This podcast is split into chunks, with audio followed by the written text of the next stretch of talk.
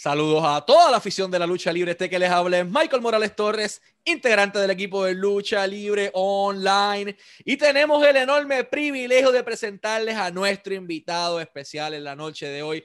Primero que todo, de México para el mundo, pero desde el inframundo llega a lucha libre online. Drago de AAA, Drago de Lucha Underground, Drago de todas las empresas independientes en el mundo. Es un honor para nosotros tenerte como nuestro invitado. ¿Cómo te encuentras? Gracias, Michael. No, para mí un placer de verdad compartir este espacio contigo. Y como tú lo dijiste, desde aquí, desde Tierras Aztecas, desde la Ciudad de México, le decimos la ciudad del smog, muy contento de verdad este, por esta entrevista. Muchas gracias, el honor es nuestro de tenerlo acá con nosotros. Y quería comenzar esta entrevista preguntándole, ¿cómo comenzó su pasión por la industria de la lucha libre? ¿Qué talento, qué luchador o qué rivalidad o qué empresa lo motivaron lo suficiente como para hacer esto el resto de su vida? Mira, ah, en México, eh, como lo he sabido, eh, la lucha libre es el segundo deporte más popular después del fútbol. Eh, la lucha libre siempre se, ha este, destacado todos los años, ya tiene muchos años que, la lucha libre siempre ha estado presente en la mente de, todo niño, de, de, todo adulto, en fin. Entonces, yo nací en un barrio aquí en la Ciudad de México, se llama San Andrés Tetepilco, y en ese barrio había varias personas que practicaban lucha libre. A mí ya me llamaba la atención, eh, me llamaba mucho la atención y, y, bueno, yo conocía a varios luchadores y los veía como, como superhéroes, ¿no?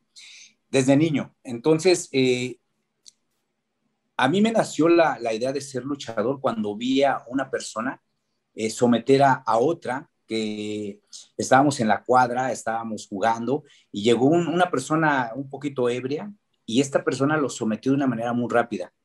Él practicaba lucha libre, era luchador profesional y de ahí se me metió así como de las pupilas hasta el cerebro y invadió todo mi cuerpo este deporte. Me gustó mucho eh, desde ahí la lucha libre y empecé a hacerme muy fan a la lucha libre. No tengo familia descendiente de, luchadores y es en él que, que a lo mejor me entra como esta magia así como que fue una chispa, eh, como ver cómo sometía a esta persona y, la puso quieta para que no se metiera con los demás hasta que llegaran las autoridades y, lo trasladaran a, a, las rejas, ¿no? Este, y más adelante, yo sigo de fanático, me ponía máscaras, iba a las, a las, arenas, yo me creía luchador, jugaba con mis primos pequeños, los azotaba en el colchón de la cama, en fin, jugábamos a las luchas tengo varias descalabradas, tengo varias descalabradas este, en, mi cabeza porque mi papá tenía una camioneta y, en la parte de atrás de la camioneta jugábamos mis primos y yo lucha libre.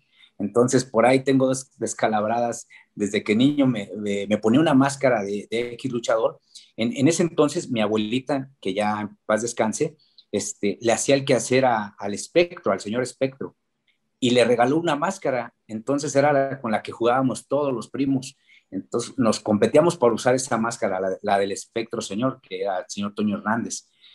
Bueno, pues más adelante eh, conozco al señor en paz descansa Antonio Peña, que, te podría decir que es por la persona que estoy aquí practicando lucha libre, eh, llevando esta profesión. Esa persona que sometió al borrachito era Antonio Peña. Oh, wow. sí, sí, sí. Y es él. Entonces mi papá metía su camioneta donde él metía un carro y se conocían bastante, luego me daba raya a, la secundaria eh, y, él me preguntó que si me gustaba la lucha libre. Yo, la, yo quería ser luchador, era un sueño que, que tenía, ¿no? Presente. Me preguntaban, ¿a qué te vas a dedicar? No, pues voy a ser luchador profesional. Y se reían de mí, ¿no? En la escuela. Eh, tenía la preparatoria y me preguntaban mis compañeros, bueno, ¿y qué, qué onda? No, yo quiero practicar lucha libre desde niño. En fin, entonces él es el que me brinda la oportunidad para entrar a AAA, Antonio Peña. Me, manda con su, que era su primo, que ya también murió, que era el Picudo. Me manda a entrenar con él. Y, había un gimnasio que se llamaba el Torero Gym, que era de, era el dueño, era el, precisamente el luchador, el torero. Y este, y bueno, empezó a practicar lucha libre, pero ahí practicaba mucho profesional. Y me meto de lleno, entrenamiento diario, diario, diario, diario, diario. Y es el mismo Antonio Peña quien me brinda una oportunidad en su empresa, en, arenitas foráneas, pero que, trabajaban con puro AAA. Entonces, se puede decir que yo nací en AAA soy luchador profesional por el, el rey Midas de la lucha libre, por Antonio Peña, y el que abrió mi sueño fue el mismo Antonio Peña. Mucha gente no lo sabe, esto lo he platicado muy pocas veces, pero un día que me estaban haciendo precisamente una entrevista, me puse a pensar, bueno, ¿por qué hice una remembranza? Y fue muy, mucha coincidencia, porque al que vi someter a, a aquella persona fue Antonio Peña. Antonio Peña es quien me propone entrenar lucha libre y él mismo es el que me brinda la oportunidad. Y heme aquí, ¿no? Y luego de esta increíble historia, ¿qué recuerdas de esos primeros entrenamientos que por lo general son bastante fuertes? La primera vez, los dolores en todo el cuerpo. ¿Qué recuerdas de, esa, de, esos días? Mira, eran demasiado fuertes. Te voy a decir por qué. Porque eh, me dijo el picudo, te voy a llevar con la crema innata de la lucha libre de AAA. En ese entonces se entrenaban los Vipers, los Vatos Locos, este, estaban este, luchadores exóticos. En fin, iban, iban muchos luchadores. Yo recuerdo que, casi todos los que veía en televisión, y yo todavía como, como fanboy, pues los veía como ídolos, ¿no? Entonces el picudo eh, se metió mucho conmigo a la lucha olímpica. Me dijo, no, necesitas saber las bases para, para ser un luchador profesional. Y la verdad es que sí me paraban unas, unas friegas en, en, entrenando. Y, y, lo que me ayudó que entrené con mucho peso pesado, o sea, era puro luchador grande en, esa, en aquel entonces, yo recuerdo. Había muy pocos pesos cruceros. Y, este, y es así como me, me empiezo a involucrar más, más, más, pero sí eran entrenamientos muy fuertes. Es, un, es una carrera de, de, dolor, es una carrera de sufrimiento a lo mejor, pero que trae muchas recompensas, ¿no? Entonces sí, fueron muchos entrenamientos eh, con sangre, sudor y lágrimas, pero mira, este, todo lo que se, siempre lo he dicho, cuando se quiere se puede y hay que darle vida a los sueños, ¿no? Y, y, aquí estoy como luchador profesional. Y ya que estamos en esto, la primera lucha por lo general de las personas no es lo que uno imagina en la mente, sino que sale completamente distinto por la inexperiencia y por diferentes cosas. ¿Cómo fue esa primera lucha en tu vida? ¿Qué recuerdas saliendo eh, por esa cortina, alimentándote de la energía del público y diciendo tal vez en tu mente, este era mi sueño y lo estoy cumpliendo. Sí, este, luché en un, en un mercado, porque aquí por lo regular en México, en todas partes hay lucha. Fue en un mercado de una colonia aquí cercana, eh, la colonia Vallejo. Por cierto, todavía no me pagan hasta la fecha. me dijeron, te vamos, te vamos a enviar tu sobre y hasta la fecha lo sigo esperando. Este, entonces, se podría decir que mi primera lucha no cobré, fue gratuita y me dieron una raquetiza que para qué te cuento, según era mi bautizo, después, antes previos a varios bautizos que me tocaron ¿eh? en la lucha. Entonces, este, muy contento, ¿no? Era como un sueño hecho realidad, ya me creía en otra órbita, en fin, te, te puedo decir que era un sueño hecho realidad eh, el subirme a un cuadrilátero y este, me acuerdo que yo, yo lo único que traía eran unos tenis, me prestaron un antifaz que lo usaba el zorro como junior un luchador de acá de, de México, y este, me prestaron unas mallas, fue lo único que subí y unas espinilleras, recuerdo, y me puse cinta eh, adhesiva y yo ya me creía todo un luchador profesional, pero todavía me faltaba mucho el camino por recorrer, la verdad. Y posterior a esto, llegas a AAA. ¿Qué recuerdas de esos primeros días en la empresa de aquel individuo que viste someter a aquel talento, aquella persona borracha, que fue la primera persona que te ingresó al negocio, que fue la primera persona que te ingresó a entrenar, que fue la persona que te motivó. ¿Qué sentiste llegando a la empresa de aquel ídolo de, de, de, tu, de tu, persona? Pues era un compromiso muy difícil. Eh, te, te, voy a decir que no sentía muchos nervios, porque en, en ese momento a lo mejor no lo veía como ya de tal una profesión, sino algo que yo estaba aprendiendo. Entré a un torneo a finales del 98 que se llamaba, eh, era el torneo metropolitano, que yo lo gané. Entonces, eh, me acuerdo que éramos como 18 luchadores. Y por cierto, ahí me tocó mi primer bautizo profesionalmente, que los 18 me dieron un chat, más ah. aparte los del programa. Yo traía el pecho negro, ¿para qué te cuento? Sangrado todo. Entonces, eh, fue un compromiso difícil, pero tenía mucha agilidad yo porque practiqué artes marciales, entonces como que ya se me daba, esto ya lo traía en la sangre, ya por instinto, ya traía e, esa sangre de, ser un luchador, ¿no? Y, y, fíjate que había movimientos que se me daban muy fáciles y, había gente que se quedaba sorprendida porque sí tenía mucha habilidad, tenía eh, a lo mejor no la estatura, porque el mismo Antonio Peña una vez me dijo, tú no tienes estatura ni de mini ni de luchador grande, ¿qué voy a hacer contigo? ¿no? La verdad, siempre me brindó oportunidades y, y, fue muy, fue un trabajo, ha sido un trabajo muy sufrido, pero muy gratificante en muchos aspectos, ¿no? Y así es como comienzo. Esa fue mi primer lucha en el torneo metropolitano en 1998. En el 99 gano ese torneo metropolitano y empieza mi camino en la lucha libre, un camino que, que, no, tiene, no tiene fin, es un, es un camino infinito porque es un, un deporte que nunca acabas de aprender, siempre aprendes algo nuevo. ¿Cómo nace Drago? ¿Cómo nace el rey, el dios del inframundo? ¿De dónde viene la idea? ¿A quién se le ocurrió? ¿Cómo, cómo ocurre todo este, este personaje que cautiva la atención de todo el mundo? No importa si tú estás en Rusia, si estás en Puerto Rico, si estás en México, en cualquier lado, todo el mundo sabe quién es Drago. Sí, la verdad es que he viajado a lugares que nunca imaginé en mi vida y esa misma persona, te voy a contar algo rápidamente esa misma persona me dijo, no te vas a arrepentir, vas a conocer el mundo, de mí te acuerdas, pero todo poco a poco. Estaba en su camioneta, le, gustaba escuchar música yo abajo de su camioneta y es, me acuerdo mucho de esas palabras. Y fíjate que cada que viajo me acuerdo de esas palabras. Bueno, eh, después de, muchos años de trabajo, picar piedras, este, lesiones, etcétera, eh, viene, viene esta oportunidad porque este, pues yo ya había quedado, ya casi dejaba la lucha libre, ya algo a lo mejor que yo ya, ya había culminado, yo sentí que había culminado mi, mi carrera y ya no senté oportunidades, pero yo me decidí a, que sí se podía, me enfoqué y, y, me puse en forma, en fin. Se, se, planea junto con la directiva, la parte creativa que ahora maneja AAA, que, que es el señor Carlos Santiago Espada, y, este, y la parte, la directiva de AAA, eh, planean a, un personaje que fuera diferente, que impactara de, de inicio, ¿no? Sabía que no, no, era yo un luchador muy alto, muy fuerte, pero tenía capacidad para hacer algo importante.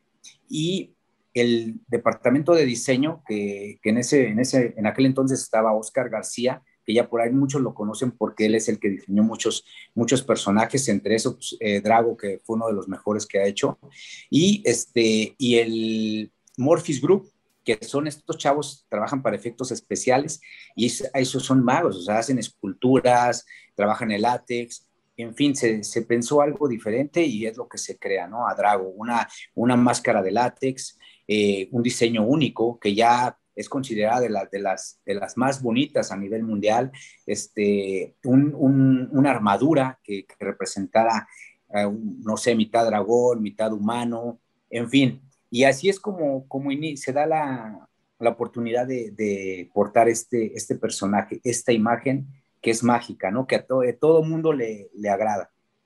¿Qué recuerdas de la primera lucha de Drago? Porque una cosa muy distinta es hacer lo que hayas hecho y otra cosa es tener este personaje que ya de por sí todo el mundo lo ve y dice, wow, o sea, esto es un luchador. Es algo completamente distinto a lo que habíamos visto. Tal vez en Japón hayamos visto algo, pero jamás en la vida es a este nivel. Entonces, eh, ¿qué recuerdas de esa primera lucha y de la reacción de la fanaticada al verte por primera vez? Mira, la primera lucha no se realizó por un aguacero que cayó. Me acuerdo oh, que iba a debutar en Pachuca y no sé, no, no, se, no se dio porque cayó un diluvio, sino que se pospuso. Yo en su inicio iba, iba a debutar como Dralion, después se pensó en Dragon Boy, en fin, y sé que se definió como Drago. Este, ahora sí me sentía nervioso, ahora sí sentía esa adrenalina, ahora sí sentía el compromiso de, de dar todo arriba del cuadrilátero, pero no solo de darlo, sino de convencer. Ya eran sentimientos encontrados. En una balanza, el convencer a la directiva, en otra balanza, eh, gustarle al público. En fin, tenía un compromiso muy, muy difícil salir, a, salir este, de esa cortina y convencer. Creo que fue uno, fue uno de, de los peores momentos, te podría decir, que he tenido como luchador profesional porque es un compromiso que, o se queda o se va. y creo que fue uno de, ha sido uno de mis momentos más difíciles en mi carrera, ¿no? la primera lucha que tuve como Drago, el salir y que la gente le agradara el personaje, este, que mis jefes quedaran contentos, en fin. Creo que en un inicio hasta yo mismo sentía que no convencía. Eh, cayó, no sé cómo decirle, si, si mm, algo que me invadiera, que, una nube que, me invadiera todo, que me hacía pensar que no le gustaba mi trabajo a, mis jefes, a la gente, me empecé a lastimar. En fin, fueron, fueron, fueron muchos obstáculos lo que tuve que pasar, lesiones que casi me llevan a cirugías, hasta que me adapté, hasta que llegué en un momento de mi carrera como Drago al inicio que dije, no, la lucha libre ya no es para mí, voy a tirar la toalla. Imagínate, hasta no sé, en confiar en, gente que me motivó, este, demostrarme a mí mismo que sí podía, ¿no? Entonces, ¿por qué motivo Drago no se retira aquel día en que pensó eso? ¿Qué fue lo que llegó a tu mente eventualmente, que fue como esa luz al final del túnel para tú poder continuar haciendo lo que amas? Pasaba por una situación económica muy difícil.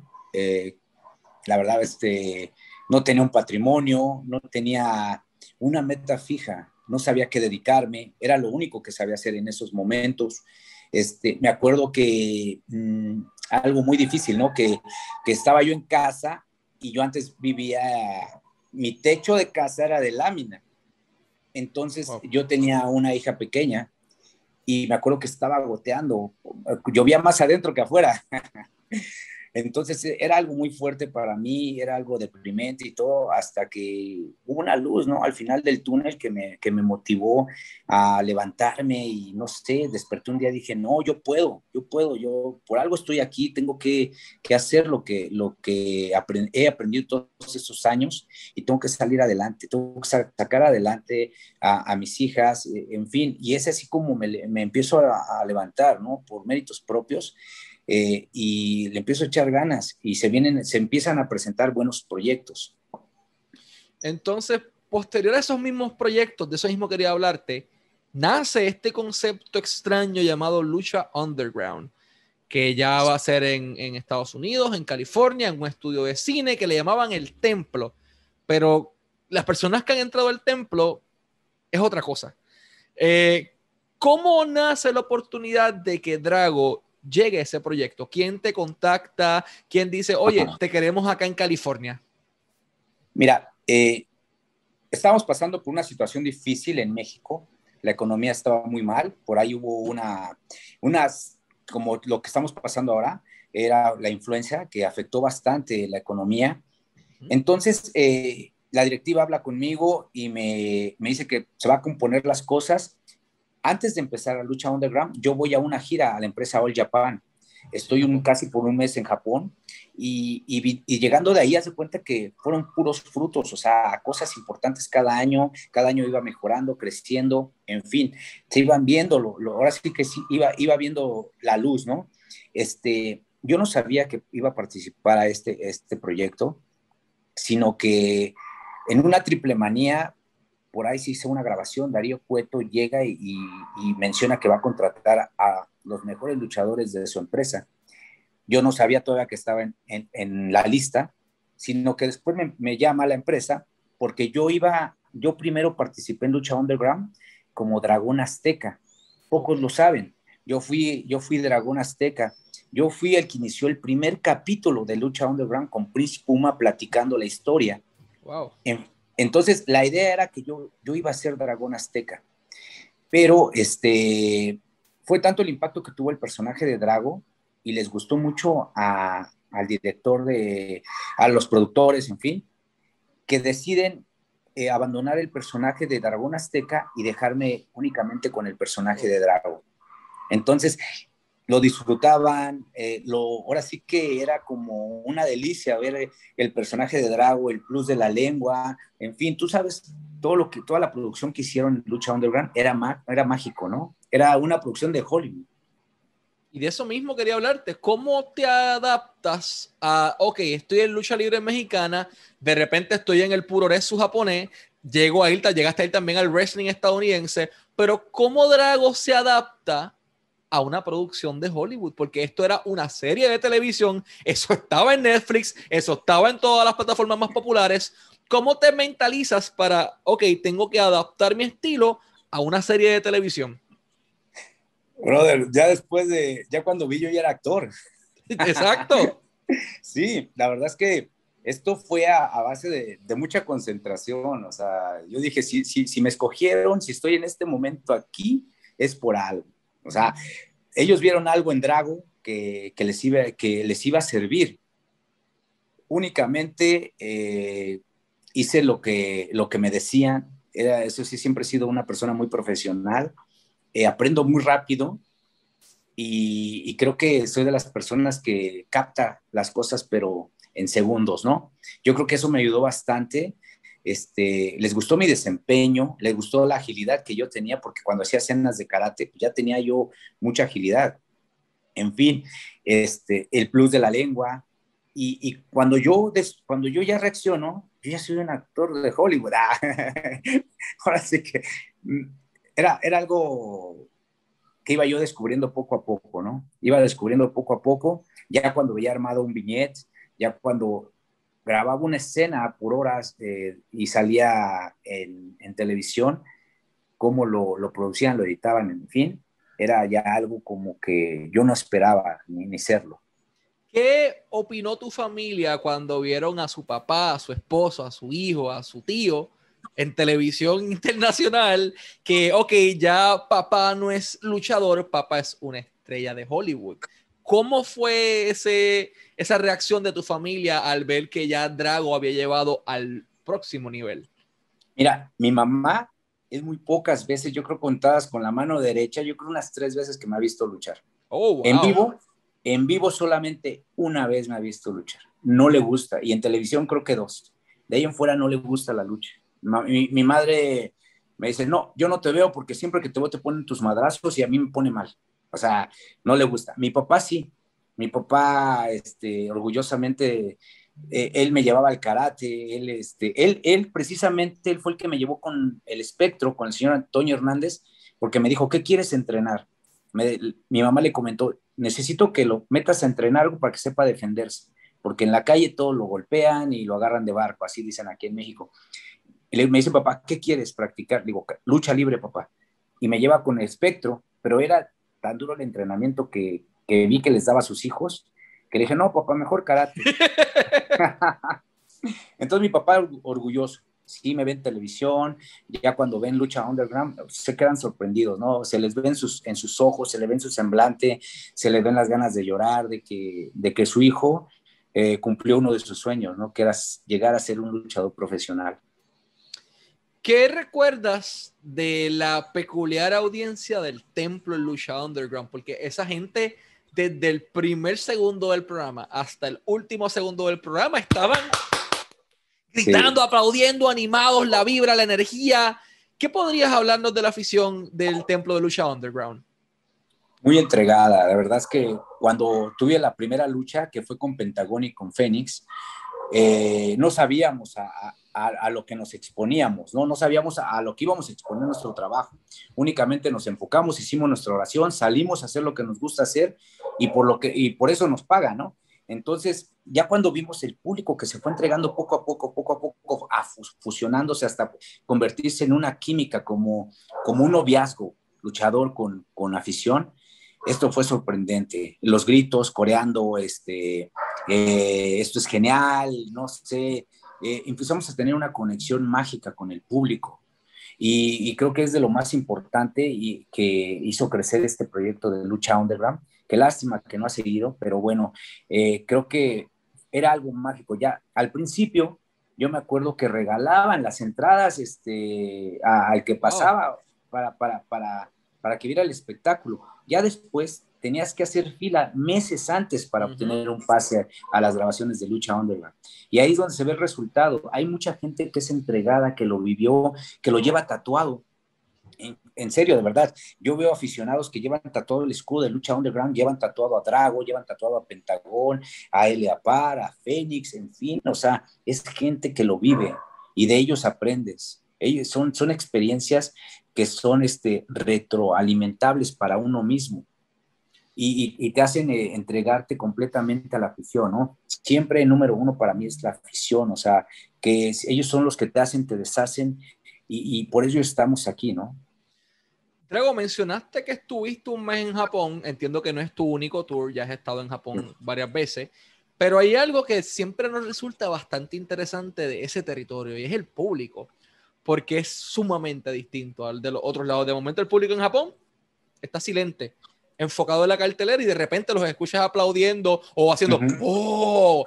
¿Cómo fue ese choque cultural la primera vez que fuiste a Japón? ¿Pensaste que estabas haciendo algo mal cuando de momento el público estaba callado? No, no, para nada. Ya, ya había tenido experiencia de, de haber ido años anteriores. Ya sabía cómo reacciona el público japonés, pero cuando sale Drago y asoma la lengua, ahí, ahí, ahí envolvía al público. Envolvía al público y, este, y creo que lo demás, eh, la cereza yo se la puse en el cuadrilátero, ¿no? Dimos buenas luchas, buenos encuentros con, con luchadores muy importantes en Japón y, y, de ahí este, es como la afición, este, eh, yo empiezo a conocer el público porque lo que sí he visto que en diferentes partes eh, el público es muy distinto. Por ejemplo, en Inglaterra, en Alemania, en Australia, todo el público es diferente. En Sudamérica, por ejemplo, en Chile, en fin, eh, me ha tocado público de todo, ¿no? Y, la verdad es que eh, siempre me han recibido, de verdad, con, con aplausos, eh, con coreando el nombre, en fin, les ha gustado el personaje. Ya que estamos en el tema, hay otra escena bastante peculiar en Estados Unidos y es lo que le llaman Pro Wrestling Guerrilla o PWG, también tenías que hacer fila de meses para poder entrar y ahí únicamente competía el talento élite independiente del mundo entero. Drago tuvo la oportunidad de estar ahí. ¿Cómo fue tu experiencia en PWG? No sabíamos a, lo, que, a lo que íbamos. Eh, me acuerdo que sí este, teníamos algo de conocimiento. Eh, eh, nos llevó Conan nos llevó a, a Aerostar, a Pentagon, a Phoenix, Drago y, no me acuerdo qué más por ahí estaba, creo que Jack Evans y Angélico.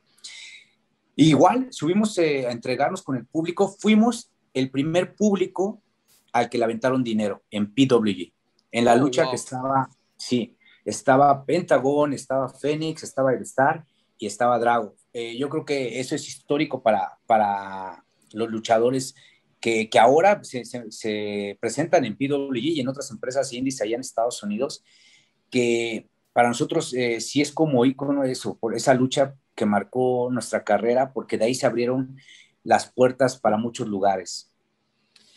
¿Cómo llega Drago a Impact Wrestling? Porque has tenido la oportunidad de estar también allí, has expuesto tu talento. ¿Cómo fue esa experiencia? ¿Quién te contacta para llegar inicialmente a Impact y, o TNA? ¿Y cómo fue tu experiencia en la empresa? Sí, por parte de AAA, por parte de AAA y, y este, entonces eh, creo que habían hecho ahí por ahí una alianza y me acuerdo que antes de salir al escenario la gente estaba gritando, queremos ver a Drago, queremos ver a Drago, queremos ver a Drago, en inglés. Entonces yo eh, entiendo el inglés, no al 100, y me, y me acuerdo que un compañero me toca la palma y me dice, ¿ya viste lo que están gritando? Yo estaba concentrado en lo, lo que iba a hacer, ¿no? Y me dice, ¿quieren ver a Drago? Entonces también fue, la verdad, eh, una conexión bendita ahí también con el público y es por parte de AAA por la cual este, yo llego a Impact. Entonces, ya en Impact Wrestling, ¿cómo fue tu experiencia luchando con el talento, backstage, con los directivos? Porque eso es otro proceso totalmente distinto también al que te has enfrentado. ¿Cómo fue esa experiencia?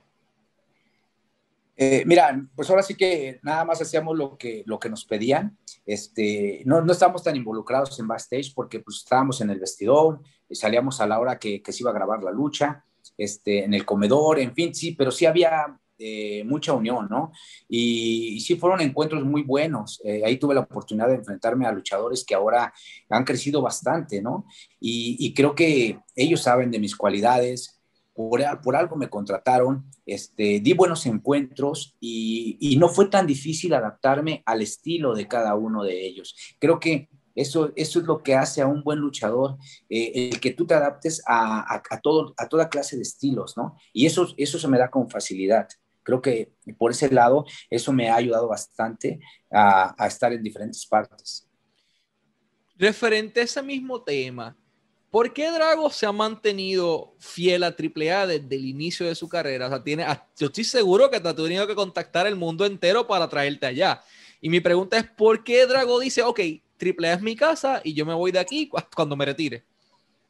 Mira, este es un punto que lo he tenido como que, híjole, ha sido unas, ha sido decisiones eh, difíciles porque eh, sí me, han llegado propuestas, sí he pensado en abandonar AAA eh, en algún momento eh, y creo que hay cosas que te mantienen siempre ligado a algo, ¿no? hay valores que yo tengo muy bien marcados, pero todo, todo tiene un principio y un fin. Sí, yo no descarto que en un futuro a lo mejor me haga completamente independiente, no descarto que, que quiera buscar esa como libertad de, decir ahora ya, ya, ya es, aquí nací, aquí pasé el kinder, la primaria, secundaria, universidad, mi maestría. Ahora quiero hacer yo mi propio, mi propio camino un tiempo. No lo he descartado. Hasta, yo creo que, que dicen este, que al buen entendedor pocas palabras, ¿no? Entonces, cuando yo empiece a ver que Drago ya no es tan indispensable, pues creo que es el momento, es el momento de, decir, este, ahora regreso gracias, no sé, este, pero nunca hay que decir de esa agua no beberé. Me han dado la, oportunidad, me han dado la libertad de, yo trabajar como independiente en el extranjero, y lo cual estoy muy agradecido. Entonces, creo que me siento a lo mejor por ese lado tranquilo, porque mm, si, si bien por ellos llegué a Lucha Underground, por ellos llegué a Impact. Lucha Underground me abre puertas para otras empresas en, Inglaterra, en Australia. Eh, en fin, todo ha sido como un eslabón, pero todo, todo, todo inicio tiene su final, ¿no? Y, no he descartado la, la, idea de que si me llegan a lo mejor algún proyecto importante y eso, este, obviamente se habla, se platica y sanamente eh, se arregla. ¿Drago ha recibido alguna oferta del Consejo Mundial de Lucha Libre mientras ha estado durante tantos años con AAA? No, hasta ahorita no, he recibido ninguna oferta del Consejo. De alguna empresa estadounidense como All Elite Wrestling, que me consta que sí han tenido interés en tu trabajo, eh, ah, ¿hubo alguna plática con la oficina de AAA para tal vez en algún futuro llevar tus servicios a la empresa siendo parte del roster de AAA como se ha hecho con Laredo Kid? Hasta ahorita no lo he sabido, no he sabido si ellos han preguntado por mí. A mí sí me gustaría eh, estar en esta empresa. Creo que el estilo de Drago podría encajar muy bien. Creo que el personaje podría encajar muy bien. De hecho, yo tengo contacto con, en Twitter con Matt Jackson le, mandé mensaje y él me comentaba que iban a hacer ahí por ahí la alianza con AAA, pero ya de ahí ya no supe nada. Sí me gustaría hacer un tryout. La verdad es que es una de las empresas ahorita que ha crecido bastante y donde está todo, todo el gremio indie, ¿no? Y ahí está donde está ahora mismo Penta, llegó Fénix, hay, hay buen talento que ha estado llegando por allá. Antes de ir a la última pregunta, quiero mencionar, pueden seguir a Drago en todas sus redes sociales, en Facebook como Drago Oficial, Facebook Drago Oficial, Instagram a Drago AAA, a Drago AAA, y en, y, disculpa, me en Twitter, Drago AAA. Triple Drago. Eh, exacto, y en Instagram, Triple Drago. Triple Drago en Instagram y Drago AAA o Drago AAA en Twitter. Para productos oficiales, máscaras, camisa, todo tipo de productos, pueden contactarlo a través de mensaje directo en Instagram y él con mucho gusto los va a estar atendiendo en Triple Drago. Primero que todo, un verdadero honor haberte tenido acá como nuestro invitado. La última pregunta es, ¿qué mensaje le podrías enviar a todas esas personas que están aspirando también a ser luchadores que nunca han tenido la oportunidad, que no tienen familia en esta industria, pero que ven a Drago como una inspiración a seguir. ¿Qué mensaje les puedes enviar a ellos para que persigan su sueño y se encaminen por el camino correcto? Siempre lo digo, persigan sus sueños, nunca se rindan y denle vida a sus sueños y que no le tengan miedo al éxito. Perfecto, este ha sido Drago, un honor haberte tenido aquí como nuestro invitado. Muchísimas gracias por tu tiempo y siempre deseándote el mayor de los éxitos. Muchas gracias, muchas bendiciones. De verdad, muchísimas gracias por esta entrevista y que se lo graben porque hay de todo menos miedo. Así que este fue Drago y Michael Morales Torres para Lucha Libre Online, la marca número uno de Pro Wrestling y Combat Sports en español.